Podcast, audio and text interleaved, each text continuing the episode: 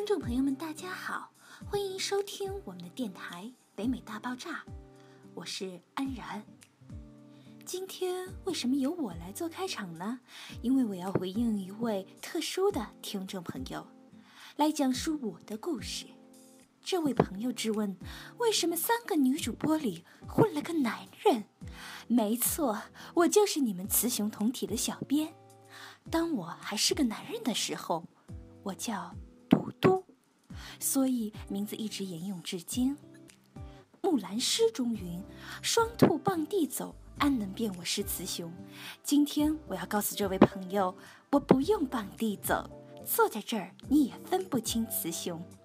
今天我特意刻了药粉，希望安然的声音能伴您度过每个日夜，至死不休。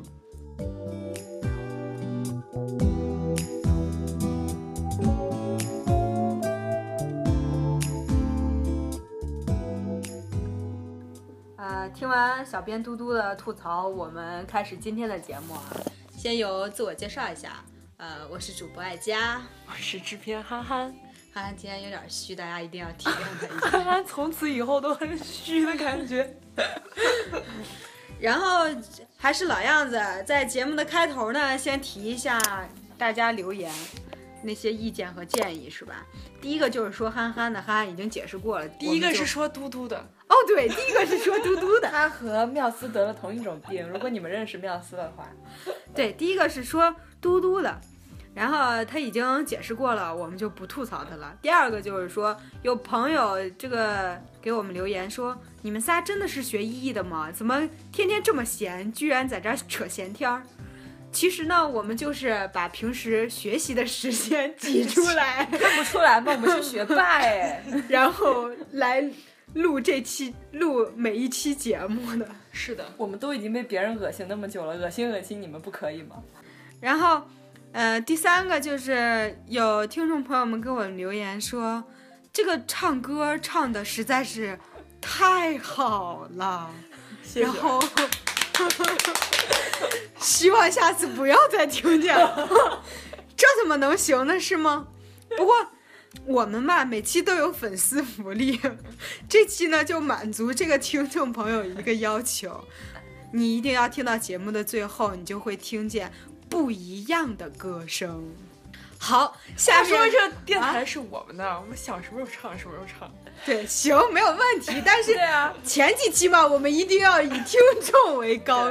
等你们适应了以后，我们再出来膈应你们。好好，下面插播一条好消息啊，就是刚刚不久前，我在那个新浪微博点搜索这一栏的时候，写了“北美”两个字儿，出来的第二个居然就是我们的微博“北美大爆炸”。由此可见，我们的微博是吧？这应该不叫推广度，感谢一下妙思先。喜轩妙思，推广度、好评度、点赞度、阅阅读量，这就是非一般的感觉呀！所以在此呼吁，觉得我们火了有没有？在此呼吁大家一定要积极的订阅，然后跟进我们每一期活动，然后每一期节目，没没准儿就是因为逢年过节是的，你知道，就是我们我们的节目的播放量，每天都看到它蹭蹭蹭的涨，可是那个订阅量呢，就是没有多少，就有一种你上了我们不给钱的感觉，你知道吗？百块钱都不给我。就是你们可以去注册个号码，然后订阅一下，是不是？对，就是在荔枝和喜马拉雅上都有搜索，还是那五个字儿，我就不再重复了。如果你非得想让我重复呢，那好，再来一遍吧。北美大爆炸。好的，废话不多说，开始进入我们今天的主题是什么呢？叫做代购。未来是什么形状？我捏出了模样，闪亮的梦想。勇气握在我手掌，也微笑的漂亮，准备要出发。对，就是最近就朋友圈上总会说，好端端的一个人怎么就去做代购了呢？你会发现，你打开了朋友圈，就是总有那么一个人他在做代购。就像我们刚才做实验，如果你点开朋友圈，呃微信的话，然后你在搜索那一栏搜“代购”两个字儿，你可以试着去数一下，到底有多少人曾经发过类似这样的消息，或者已经变成了代购的人。是的，我的朋友圈里从二零一四年年初开始，大概有十几个人有发过有关代购的东西，他们分别在马来西亚、澳洲、香港、日本、美国，全世界各个地方做代购。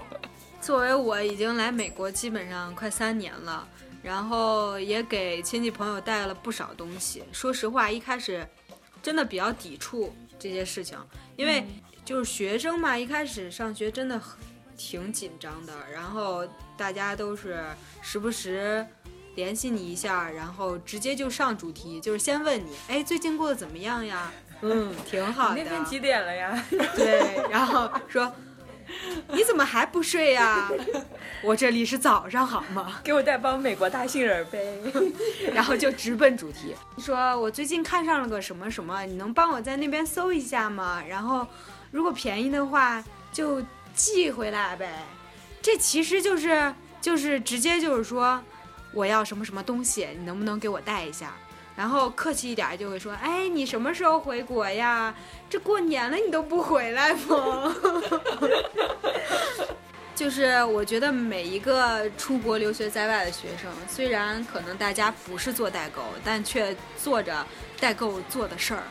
就比如说我之前，也不是埋怨那位朋友，我之前 帮帮朋友带过 iPhone 五 S 呀，然后当时寄的时候，就好像也没有买保险，因为比较贵，然后直接就寄过去，邮费也蛮高的，然后。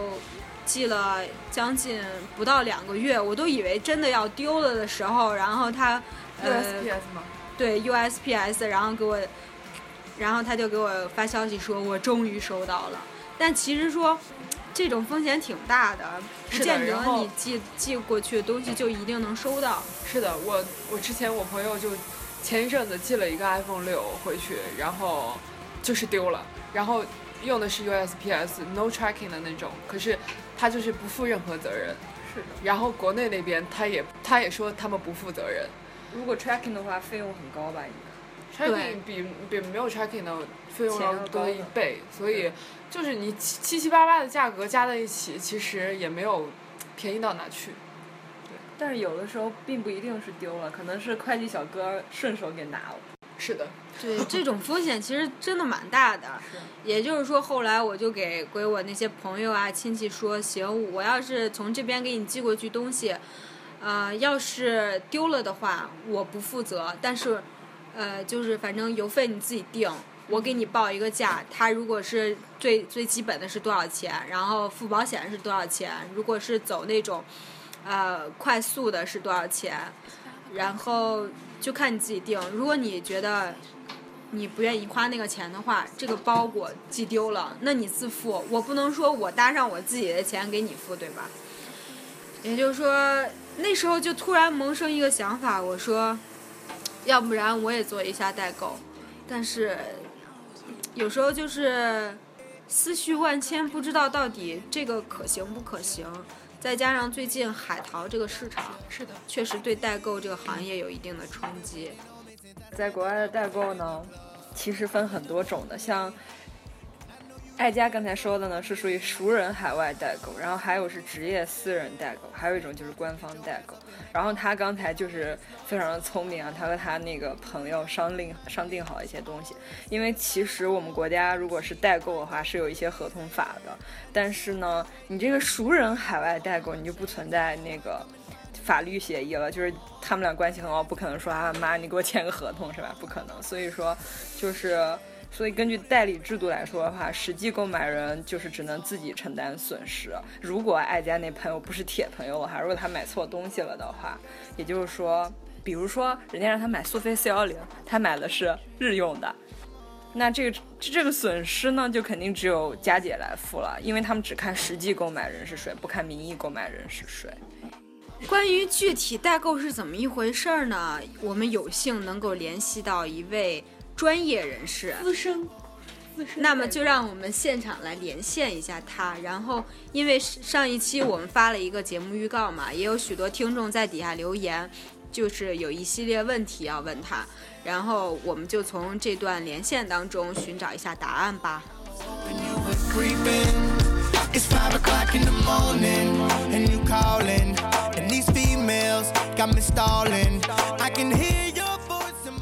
大家好，我是小莫海带铺的店主，大家可以叫我小莫。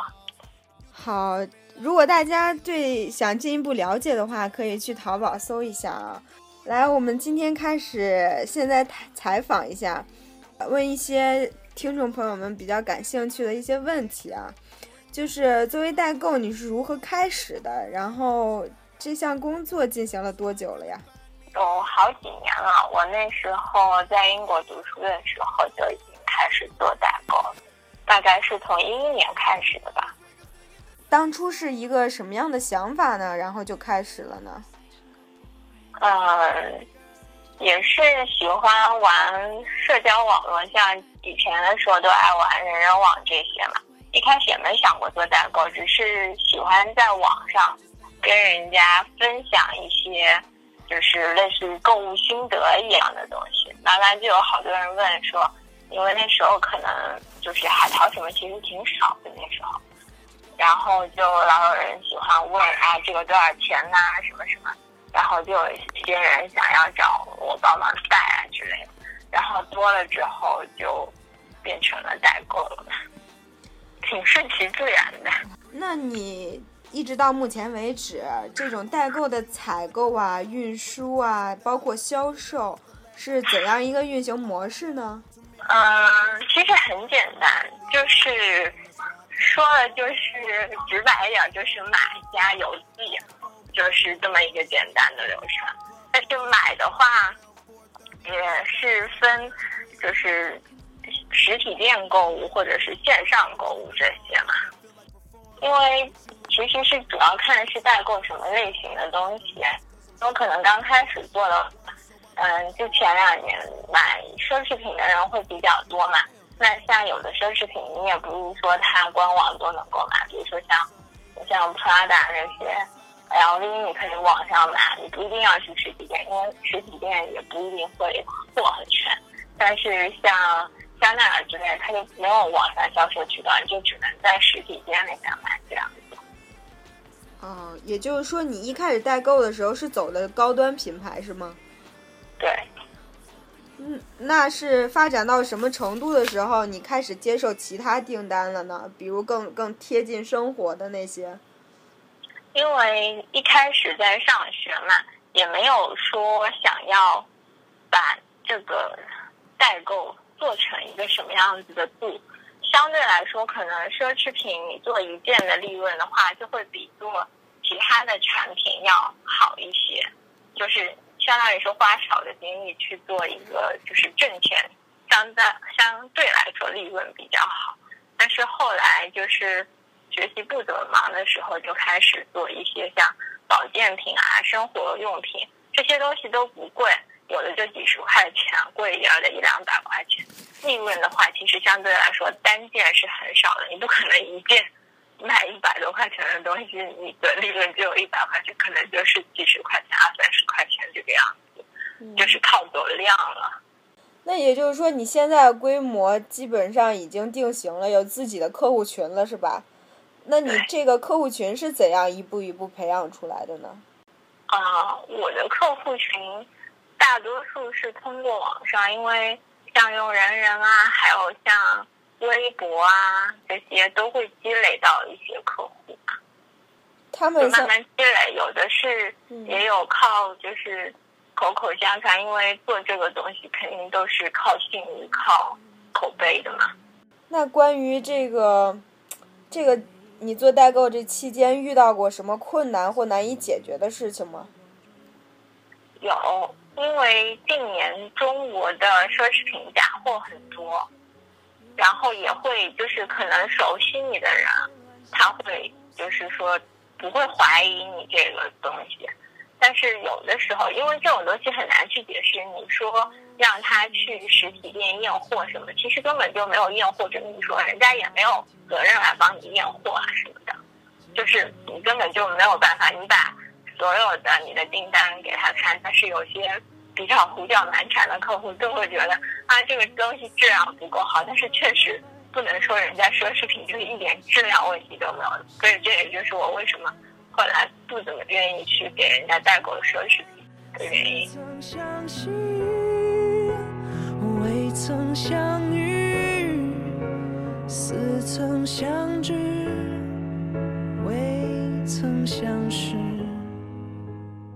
通过这这么几年积累下来的那种经验什么的，你觉得现在大多数人喜欢在海淘些什么东西？有什么可以给推荐给各位听众的呢？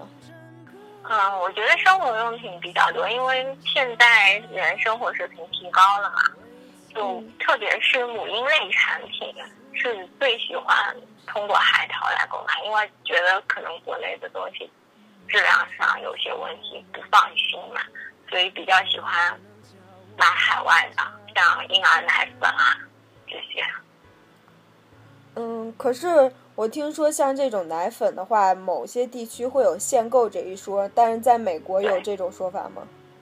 哦，美国应该没有。美国的话，只是运输上会不怎么好运输，因为我了解的一些可能做代购的跟华人华人物流的那个接洽会比较多一些，因为单纯的从邮局寄的话，运费太高嘛，也是给消费者节约一些成本这样。然后华人物流的话，就是邮寄，美国走的基本上都是小包裹，就不可能说很大一箱。但是我从英国寄的话，我包裹最多可以一个三十公斤这样寄回去。就是相对运费来说的话，美国可能要稍微高一点。但是美国没有限购这个，但我，听说是是。澳洲有限购吗？关于奶粉的这？有，就是有的时候也分时间段。嗯，澳洲那边基本上是限购三罐，然后英国的话，去年有限购过一段时间，就是每一单，包括你每一个人进去买，就只能买两罐，但是后来又放松了一些，就是订单大概你可以一下子买个十罐这个样子，但最近又变严了，就又只能买两罐，就买起来会很痛苦。我记得我那时候在英国，我都因为英国小地方嘛，不像美国去哪儿都要开车，就拎着那种一个小推车类型的，就有的时候老奶奶什么不是会提着那种小推车出去买菜啊什么，嗯，就是买奶粉，因为奶粉比较重嘛，然后一一个下午要跑好几个超市。你有没有这种打算？接着就是会持续几年，一直会做做这从事这个代购这个行业呢？这个嗯，存在什么对对也没有，嗯，怎么说呢？就是因为我手上有一些，就是特别是像母婴类产品、奶粉这些妈妈类的嘛，我觉得我是出于对他们负责的态度，就是还在做这个奶粉这一块儿。当然也有一些比较好的就是渠道，因为就是可以大批量的购进一些奶粉，然后就是给他们供应的话，你不能说供应两个月，然后我就突然间不做了。那那些妈妈他们就是因为信任你，你给他们介绍说这个奶粉好，然后他给你买这个，然后你过了两个月你就不想做了，然后他们的宝宝你让他随便换奶的话，就我觉得也是对他们很不负责任的，因为都知道宝宝不能随便换奶粉啊什么的嘛。哎，那你刚才说的这个大渠道采购是什么方法呢？因为就是英国的话，它除了一些大型的连锁超市，就像什么 Tesco 啊、Sainsbury，就类似于美国的沃尔玛这种大型超市有供应，也有一些略小一点的，就是便利店这种。然后、呃，有的人他会去找那个便利店签合约，就是每个月问他拿多少奶粉，这样就没有就是那么严格的限购政策。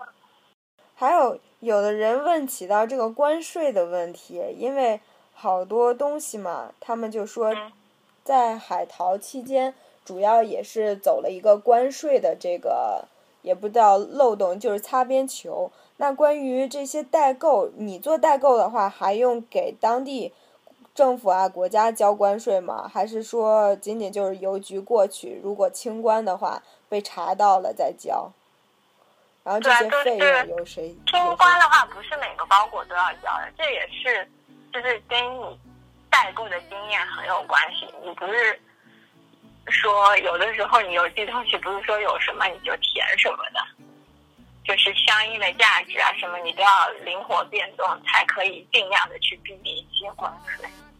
也就是说，你不用主动去交关税，然后就是等到收件的时候，如果真的查到清关，清到你的货品，他会让你去交钱，是吧？对啊，一般像国外的商场，就是有一些它是可以直接发物流发到中国，也是这样走的，不是说就提前把运把这个税给交掉的。那现在来说，就像你说的，好多大商场就开通了直邮中国的这个项目，包括亚马逊，还有部分商品也也有直邮的项目。那这这种对于代购这个行业有影响吗？那肯定是会有的，包括现在很流行海淘嘛，我觉得海淘相对来说也会给代购带来比较大的影响。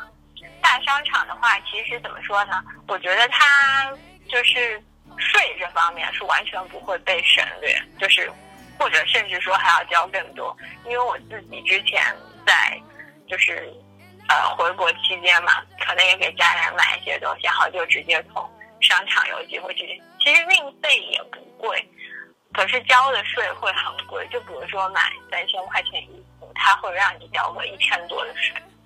虽然说交完了还是会比中国的商场卖的便宜，但是税那个确实比较高。但如果说你用一个代购或者是转运的方法来帮你就是操作的话，就可以把那一千多块钱税避掉，或者是尽量的少交一些，可能交个一两百这个样子就行了。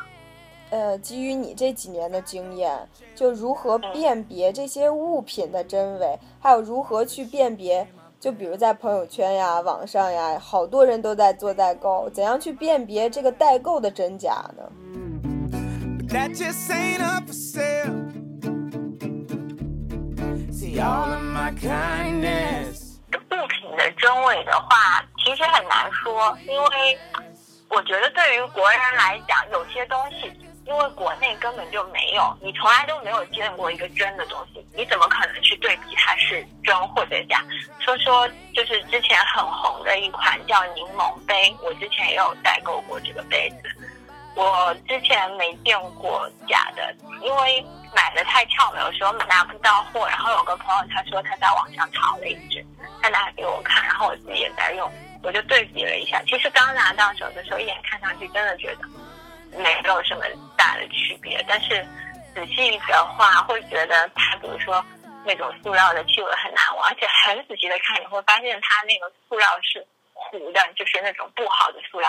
但是对于一个你根本就没有见过正品的人来讲，你也不会去辨别，那这就没，有办法去辨别。那做代购这一行，如果没有基本信誉，是不是就很难能起家呢？对呀、而且像，呃，所谓的机构，他们也是要通过去验里面的成分之类来辨别真伪，所以这个对于大多数消费来者来讲，我觉得辨别真伪是一件比较困难的事情。嗯，所以呢，就是大多数人也是选择海淘，因为他们可以自己从那个渠道、网上渠道买了，然后只是通过转运公司帮他们寄回来，这就是海淘比较受欢迎的一个原因，我觉得。你像我们身边就有好多同学或者朋友也，也有心想要去赚点外快呀，然后做一些代购啊。就是如果他们想起家的话，你有什么建议或者意见？然后应该从哪儿下手呢？嗯，我觉得代购的路的话，现在来说应该是越来越难了，不像之前，可能像我刚刚出国的时候，那时候基本上没有什么人做代购，你自己做的话还比较好做。但是现在来说的话，会比较困难，因为做的人太多，而且也有很多，因为像奢侈品，我之前说的，就甚至有说从国内买了假货寄到国外然后从国外再发物流回国，因为这样子是一个国际物流嘛，收到的人会觉得它是真的。包括像很多还有说所谓的提供小票之类，那些小票也有是假的。嗯，所以我自己的话，其实不是很推荐人家再去做代购这么一个职业，因为我觉得怎么说呢，嗯，每个人都是求发展的一种心态嘛，但是我觉得，嗯，代购的路并不是很宽。嗯，因为现在越来越多的东西可以去替代它。就是我觉得找一个靠谱的也挺难的，因为有些虽然也是在国外，但是他自己可能并没有那么多采购渠道，他是依托别人做的。有些人确实是这个样子。那像如果就是很单纯的，有人说我要什么什么东西，我去帮他买，我买的原价，然后再再去邮局给寄回去，这样的这样的形式，作为采购那一方能够有很大的利润吗？还是说做代购的话，你必须要首先你在采购这一方面就有自己的渠道，就像您刚才说的，可能签下来某一个商店的单，进行批量采购，然后我在运输的时候，嗯，可能会去走物流，而不是走这个邮局，是这个样子吗？就是说，如果真正想去做代购的话，对，就是你肯定要有一些自己的渠道才会比较好做，不然的话，其实我觉得你单个人家只是想要买一个什么东西，然后你再去买一下，再去记一下，我觉得对于美国来说就更加不方便，因为美国本来就地方比较大，你去买个东西还得开车开个少一点半个小时多一点一个小时，你你自己的成本也要计算邮费，对吧？时间花上去的。如果你是相对于量比较大的一次采购，那同样的一笔支出，你你你你得到的利润是不一样的，回报是不一样的。This is my heartbeat song and I'm gonna play it. Been so long I forgot how to turn it up, up, up, up all night long. Oh, up, up all night long. 就这朋友还给我讲了好多他代购过程中的一些事儿，其中有一件就是说，之前他给给别人寄了一个 GUCCI 的包，价值人民币一万多吧，然后就长时间都没有收到，呃，就以为这个是丢丢了，然后相当于这一万多就砸到自己手里了嘛，然后。过了大概十多个月以后，有一天凌晨好像四五点钟，然后就收到一个特别陌生的一个电话，然后接起来以后就说这里是什么什么海关，然后请问您有是中国海关吗？，对，是中国的海关。然后给他打电话说，请问您有一个包是是从呃一美国寄过来的，然后这是呃是包裹上面的联系方式。我们清关清的时间比较长，现在这个物品已经到了，您方便什么时候过来领取一下？然后真就有类似这样的事情发生，而且其实丢包事件确实也比较常见，所以这就是为什么大多数做代购的嘛，然后他就去选择走物流这一块儿，因为好多华人的物流公司，它首先跟海关肯定有一定的联系，这样清关的话就比较快了嘛。对。然后其次就是，啊、我想起来我还有一个朋友，他就是做澳门的手机代购，你怎样把这个价格压到最低？他现在跟另外两个小伙伴已经成为澳洲手机代购，相当于是一种垄断了。你刚刚说的是澳门，哦，对，澳门，对，澳门手机相当于成了一个垄断了。然后他就是一开始有有这个想法，然后去去找各个手机卖场去谈，最终谈成了一个，也就是说他以后所有的货都从这个商场拿。那拿的就因为走批量嘛，所以你拿到的首先成本价要很就就已经很低了，然后他再往外带。往外带是属于什么？因为是澳门，澳门跟珠海离得很近，他就过一个海关，真的就是人肉去带的。你出关以后，再从珠海那儿往内陆寄，但是他要是从澳门直接寄过去的话，又又面临到一个清关的问题，所以他们真的就是人自己去过海关，然后再去寄。然后其次就是说，代购这一活吧，干的就是辛苦，挣的就是辛苦钱。尤其是碰上一些婆婆妈妈杂七杂八那些朋那些顾客呀，然后啰里吧嗦问你一大堆问题，我觉得像我这种性格的话，绝对会不耐烦。是的。然后其次，我们做了一下调查，就是讲这些代购主要是，呃，哪些方面的？主要是这些热销品。主要是在美国的，对北美区代购的热销品是有哪些？就第一个化妆品，这个这个很明显啊，对吧？像那些小黄油，对大黄油啊、小黄油啊、什么雅诗兰黛、兰蔻这些，在美国虽然可能不是产自美国，但是美国卖的这个他们经常有折扣啊，那感恩节的时候可以打到六折左右，是的，非常便宜。白菜价。对。关键是他还送一堆东西呢，对吧？是是的国内商场买一个东西，你管它磨叽半天送个小样，就就真的那叫小样呀。是，但是这边就是你满购，有时候说满三十五刀呀，或者五十刀啊，送你价值一百二十多的，有时候下子送十几件小样。还有化妆品对加化妆品包都齐了，一套就给备全了。对，对，就是感觉听上去就很划算呀。这就 唯一这几年干的，在美国觉得能捞回本儿的事情就是这个了。对。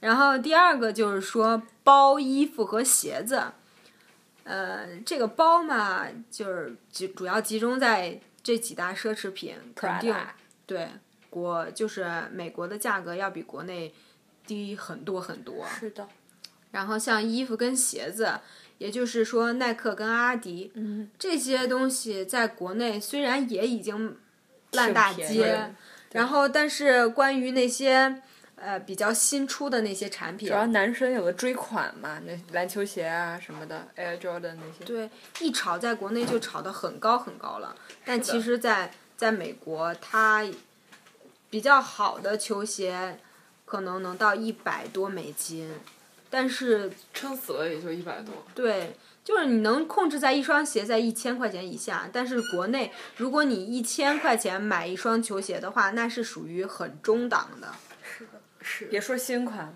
然后第三个是什么？保健品，就像 GNC，对美国这边比较热销的就是 GNC 啊，然后但是国内好像就只听过安利、安利、安利。今天你安利了吗？对，然后主要这里面不得不提的就是什么？美国好像大部分的东西都是 made in China，但是其中保健品这一项，它绝对不会说是去从海外采购，它所有的保健品都是 made in USA，就是它在食品这一方面卡的比较严。第四个就是户外用品，就比如登山用的帐篷呀，然后各式，对，各式各样的那些绳啊、应急应急工具啊这些。然后第五个就是体育用品，就比如高尔夫啊、棒球啊、篮球啊。首先就是说国内参差不齐，你也不太明白究竟哪些是高档、低档，然后质量如何。但是在美国的话，至少你能保证，呃，它不会有那种残次品呃是吧？对，也不会有那种假货。是的，中国这个质量安全问题。美国就是不会有假货。我的心，最爱你的是我，否则你怎么其实美国也可能有，但是假货率很低。至少化妆品不会有假货，比如说亲戚朋友带个什么化妆品回去，我觉得还是蛮划算的。我觉得因为你在淘宝上，比如说那那黄油，你去淘宝上搜蛋黄油，特别多，而且统统写着美国代购，你真的分不清楚。不一定，那很多都是假的。因为，但是美国它不做假货，一个原因就是它对人身安全这方面要求比较高。它这个以人为本是比较真的以人为本。哎，我好像无意中喷到了什么。这也不是说真的就就批判咱们天朝那些制度啊啥的，嗯，也主要是利有利益在驱使嘛。对。然后就像现在朋友圈里好多都发那些代购各种各样的面膜，然后你根本就分不清它到底是什么日本、韩国呀，还是其实就是小作坊。对，然后最我记得我大学的时候就是韩国的面膜特别，就是韩国的化妆品吧，Skin Food，对大家比较比较追捧它。就后来才知道，那些韩国的化妆品，就是其实韩国人都不用。对啊，里面有一些还是那个动物的炼尸油提炼过来的，就是非常恶心。是，然后过敏的话就非常厉害。对啊，然后我们一不小心就浏览到那个，就今天就今天的那个微博上有个热门话题是含十万假面膜销往中国，就是这个话题其实那个天涯上去年就已经开始扒皮了，可是。呃央视今年二月份才开始给它曝光，就是有一个韩国很有名的面膜，在聚美上，聚美上哦大概是卖二十块左右一片吧，它叫 Leaders，呃，利德兹，然后呃，它好像还有一个其他的名字，哎，我怎么忘记了？反正据说是非常好的一个，哦，就是那个，就是那个，哦，针剂补水面膜，就是我应该大家都见过那个，就上面有一个小针管一样的东西的，就那个面膜嗯，卖的特别火。然后说这个面膜已经有大批量的假货，然后是的，而且假中国，对假冒品中含有防腐剂什么的，它这个销售渠道也其实大多数就是人朋友圈代购。它永不会灭，那几年感情赢了理性那一面。然后就是我们从知乎上也看着了一篇文章，然后就是说那些卖面膜的那些人，有一些有一些代购，说实话，他真的就是昧着良心挣着人人钱。然后他怎么做呢？你别看就是他。有人就会说，你卖带卖那些面膜，你肯定要有一定的成本啊，然后你不可能说，哎，一个人传然后就信，你可能同时会发现，在朋友圈啊、QQ 空间啊，好多人都在做同一个品牌，然后你看多了以后，你就默然就觉得，哎，这个牌子可能真的很好，然后我就去尝试一下。但是实则是什么样呢？就这个卖面膜呀，还是有一个步骤的。对它分以下几步：对，一共有六步。Step one，注册公司。这你想注册一个什么国际集团的名字呀？然后你就去淘宝搜，搜说什么，呃，工商局是不会给你注册的，对，但是呢，你去淘宝上，这种名字一千多块钱，在香港是没有限制的，分分钟搞定。对，然后有一个响亮亮的名字以后呢，就来开始第二步了，叫什么？生生产产品。你说你想要建工厂啊，请工人呀，这些杂七杂八费用太高了，所以就再次打开淘宝看一看吧。然后就是说，淘宝上有大规模的一大堆信息，都是讲，哎，这个面膜蚕丝面膜，然后是多少多少钱呀？你跟这个店主商量以以后，你就能去，就能以一片甚至于两毛左右的价格拿到。哎，你知道就是淘宝上那些卖五块钱一个的手机壳，在另外一个网网上卖一块钱一个，你知道是什么网吗？什么？阿里巴巴。就是阿里巴巴，就是淘宝的，是淘宝很多小店店主的那个货源吧，算私是货区。是的 可能好像是内部说是阿里巴巴进店铺的那个门槛比较低，而且它每月收的那个钱比较低。它就是做批发，对你可以在阿里巴巴上找到很多在淘宝上也能找到的东西，并且比它便宜的。很多倍，就是对竞价批发价了。第三步，包装产品，就是像那个代购圈儿。那些朋友圈里发的，说我一盒面膜，然后呃原价二百多，现价只要一百五，然后怎么怎么着，然后夸的很很大。其实他就看的是包装设计，你不能说很普普通通，我两毛钱进的那个面膜，我是怎样如何让它卖到二百块钱呢？你要是拿厕所那种红纸包起来，也没有人买，是吧？对，然后这时候你就又可以打开淘宝搜一下包装设计，其实就高大上，真的几十块钱的事儿，然后就能全部帮你搞定了。然后接下来就可以进行到第四步，就是说推广、推广宣传。就产品出来了，你得让大家知道，但是你不可能说我去报纸上打广告啊，我去电视台去放。送啊。然后你这时候就就可以说去淘宝，然后看看那些什么新闻发布啊，这些呃物品推广呀，然后让让那些公司来做，就是截图然后去骗一下大家，就是说，哎，什么什么网报道了我们这款面膜，你看销售多好呀，然后含多少多少科技啊，然后呃赶紧加入吧，我们一起来卖面膜什么的。也然后只需要几百块钱就搞定了。担心让你一个人走。第五步是什么？就是晒，就是骗那些无知少女。有有了前面的铺垫以后，好多人就就信以为真了，然后就说：“哎，行，我去尝试着代理一下这些产品。找几个托儿，”对，关键就是托把它安利安利，怎怎么做这个托呢？准备几个部手机，这边拍完了那边拍，然后就可能呃用前拍一拍，然后用后拍一拍，然后再用高端的 PS。其实说白了，没准他就他连脸都没有往，就是这面膜都没往脸上贴，他只不过就用了一个 PS P 了一下，然后换了个灯光。然后他就让别人感觉哇，果然用了以后脸就是很水灵的那种样子。然后第六步就是说，可能放大招了呀。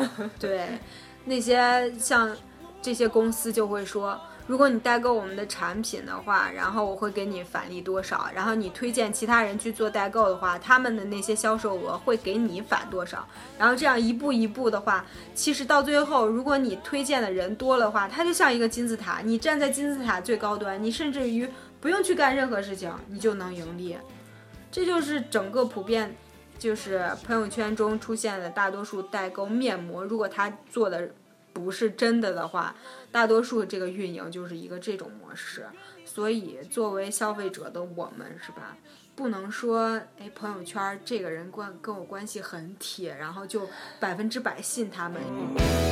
都是你的错，在你的眼中总是藏着让人又爱又怜的梦。有时候他们可能真的，无商不奸呀，他们他们也不明白自己在做什么？做的这些东西到底合不合格，到底是真是假，然后他们也是打了一种亲情牌，对吧？对，就是也只是为了身材有道，赚一点生活费啊、零食费什么的。但是我觉得我的朋友圈还是挺挺干净的，是吗？我的其实也是。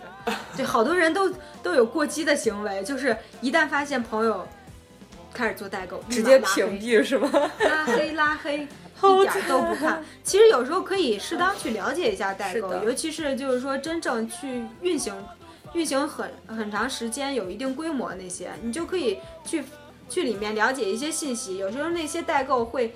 呃，会发到朋友圈里，比如是真假物品识别呀，比如说这个最新款是什么什么样的呀，还是有有业界良心的人。对，你可以去了解一下知识嘛，补充一下自己关于时尚圈儿、关于生家居生活这方面一些知识。对，做代购其实挺辛苦的，就是有些东西，呃，像我们这儿离奥特莱斯还挺远远的，要去趟奥特莱斯还得开车开个一个多小时，然后对，经很多东西网上买不到的话，就只能跑去实体店去买，还是蛮辛苦的。但是留学生在海外，然后如果是真心实意想做代购的话呢，就是还会一不小心遇到骗子。倾家荡产的是吗？我前一阵子还试图染指，因为我们有个同学，他说他表妹在做代购，但是就觉得我们时间一点都不够，因为他们说，因为美国有些州是免税的嘛，就是说他那里有一个基站，然后你把东西你可以不用那么忙活，你就采购，囤够了以后就把东西送到那边，那边有一个代理商或者处理商，然后就是再往国内免税的免税州，一单也只可能就是弄得好的话，只能就是挣个一百到一百五十人民币，所以其实还是很难的。关键是你是怎样维护这个客户群，你也不能说真的就是只坑朋友只圈，坑队友，只坑亲戚朋友就是拿来坑的。你早晚，你如果想干大、想挣大钱的话，你必须得有固定的客源。嗯，这种东西一开始是凭着你自己的那种良心啊，凭着你自身的信誉，然后你去让朋友去购买啊，然后朋友跟朋友去宣传。但是你你口口相传这样下去，但你不可能说一直就是只靠朋友，就一定要掌握自己的客源。总之，这个代购这一件事情嘛，至少我现在是不会去考虑。是除非我真的哪一天特别特别闲，但是随着海淘啊，还有各方面点点淘。直直邮的这些出现，这个代购行业我觉得前景真的很堪忧。对，前一阵子我还看了新闻，大概是一月份的时候，日本有留学生做代购，然后被捕了，然后就是在代购界里掀起了轩然大波，大家都以为这就是自己做生意一个手段，然后没有想到会上升到这样一个为什么被法律的。关于逃税避税对因为它代购的量太大了，然后日本最近经济市场又不是很好，然后一个人做就千百个人做，千千万万个中国人就站起来了，然后就日本人多精明了，就绝对不可能的事情，所以就先虽然说他们没有专门的法律去针对这个代购，但是还是先被捕了。所以就是在这儿呼吁一下，是吧？国内做代购国内的那些小伙伴们，就有有什么东西呢？看好了，就是也别麻烦这些朋友什么在国外的了，你可以去找一些靠谱的有代购购商，对，是的他他们的渠道比我们要多得多，我们而只且而且有法律保证的，就是你不会出很大的问题。对我们只限就是网上购买，实体店购买，我们不可能说跟进一个产品，看它什么时候降价的时候我再给你买。但是代购做的就是主要也是这方面事儿。另外一个就是，如果你精明一点儿的话，你可以学着去海淘，这样直接去购买，省省得说代购挣我们钱，挣的差价多少多少的。是的，那些淘宝上做海淘的人，就有他们根本没有来过美国，就可以就直接做代购，直接做这种代购。然后还有那个北美省钱快报，你们知道吧？对，看底下评论的时候，有很多人说啊，你们要不要代购啊？可以找我啊。其实他们根本人就不在美国。是，而且其实北美省钱快报好像也很贵，我看到有人喷过。北美烧钱快报，是的，是的，是的，还有其他的渠道比它便宜的多，可是它做的很正式，然后推广度也很大，所以我们在这里就不要推广别的 app 了吗？对吗，主要还是推广。给他逼掉。主要主要还是说我们这个事儿。行，就是马上就国内过节了嘛，情人节呀，什么春节呀，然后大家可以去尝试着给自己亲戚朋友啊，然后另一半的他呀，然后去送上一些比较珍贵的礼物啊，你可以去尝试一下海淘啊。然后其次就是还是那句话，快过节了，有什么想说的，然后抓紧给我们留言。然后下一期我们就是叫情人节特刊了，希望我们能在下一期的节目里听到你对他的表白。然后在节目的最后呢，就是大家期待已久的那个歌声了，请大家侧耳倾听。如果觉得可以的呢，点个赞，然后给我们留言。如果可以，如就是你下一期或者是今后想听到什么歌的话，这位歌手如果允许的话，我们还可以让你来点歌，他来唱。好的，敬请期待。这期我们的节目就结束喽，结束了，拜拜，拜拜拜。长长的路上，我想我们是朋友。如果有期待，我想最好是不说。你总是微笑的，你总是不开口，世界被你掌握。月亮绕地球，地球绕着太阳走。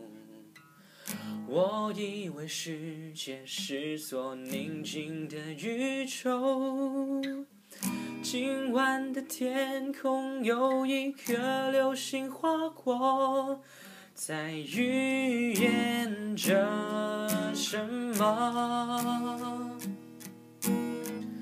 在无声之中，你拉起了我的手，我怎么感觉整个黑夜在震动？耳朵里我听到了心跳的节奏，星星在闪烁，你怎么说？你心中一定有座浓雾的湖泊，任凭月光在皎洁，找也找不透。你眼中闪烁无边无边的温柔，那波光在诱惑。在无声之中，你拉起了我的手，我怎么感觉整个黑夜在震动？耳朵里我听到了心跳的节奏，星星在闪烁，你会怎么说？有他，就不应该再有我。世界的纯真，此刻为你有迷惑。我想我应该轻轻放开你的手，我却没有力气这么做。